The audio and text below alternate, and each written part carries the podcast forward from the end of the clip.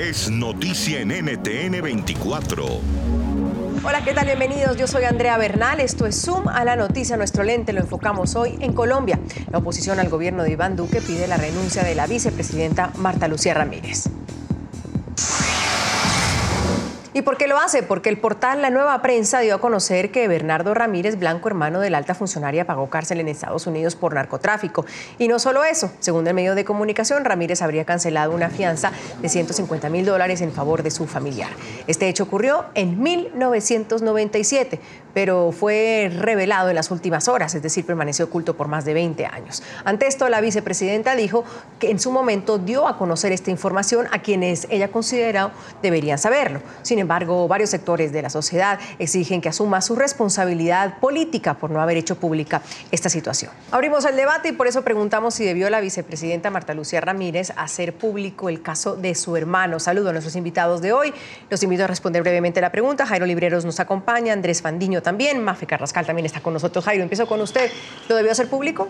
Sin lugar a dudas, Andrea, y la saludo igualmente a mis compañeros de panel. La vicepresidenta en su momento, tan pronto se dio esta situación, pero de manera particular cuando optó por tener una vida pública por motivos de transparencia, por motivo de respeto a los estándares internacionales que regulan temas relacionados con el periodismo, la libertad de prensa y la expresión, pero de manera particular para enviar un mensaje de transparencia y de confianza en la sociedad, por lo menos debió haber hecho alguna alusión. Nos debió contar en el momento en que ocurrió Tengamos en cuenta que Marta Lucía Ramírez, en el momento en que todos estos hechos ocurrieron, hacía parte de la mesa directiva, era la presidenta de Invercolsa, lo que quiere decir que hacía parte ya de la vida pública del país, lo que quiere decir también que eh, tenía que contar a la ciudadanía si lo que quería hacer era continuar por esa vía de la, de la función pública. Recordemos que fue senadora, dos veces, fue senadora, fue ministra dos veces, tanto de Andrés Pastrana como de Álvaro Uribe Vélez. Creo que estos impedimentos no solamente se los debe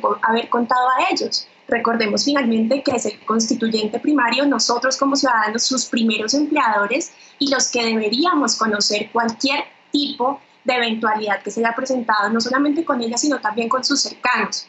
Si bien es cierto, la vicepresidenta hoy, la doctora Marta Lucía Ramírez, en su momento pues ya llevaba una trayectoria de vida pública, pues a mí sí me parece injusto que hoy, digamos, por un país tan polarizado como el que tenemos, por una lucha política tan dura que vivimos hoy de extrema a extrema, y lo digo yo porque soy de una línea completamente distinta a la de la doctora Marta Lucía hace muchísimos años, pero como abogado, como libre pensador, como liberal de pensamiento, debo decir, y como constitucionalista también, debo decir que también toda persona tiene derecho a la intimidad. Puede escuchar más conversaciones como esta en Zoom a la noticia de lunes a viernes a las 3 de la tarde, hora de Bogotá, Lima y Quito, 4 de la tarde, hora de Caracas y de la costa este de los Estados Unidos, por NTN 24. NTN 24, el canal internacional de noticias con información de interés para los hispanos en el mundo.